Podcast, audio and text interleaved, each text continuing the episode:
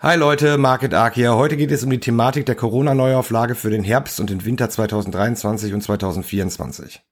Ich kann dazu nur sagen, ach Leute, dieses Jahr habe ich auf das Gesellschaftsspiel des Jahres 2020 und 2021 nicht so die rechte Lust mehr. Zu oft gespielt, es wurde mit der Zeit einfach zu monoton und zu verquer. Auch wenn ihr mir das Erweiterungspaket für Lau anbietet, es gibt mittlerweile einfach zu viele interessante Alternativen an ideologischen Spielen, die mindestens genauso gut unnütz Angst verbreiten, die Wirtschaft zerstören, so herrlich spalten und die obendrein innovativer, trendiger und nicht so ausgelutscht sind. Zudem finden sich ja auch immer weniger Mitspieler, die das Spiel ernsthaft mit einem zocken wollen. Und die, die mit einem zocken wollen, die fahren seit Jahren dieselbe Sackgassentaktik des reinen Geltungsdranges. Ich brauche einfach mittlerweile wieder mehr Action.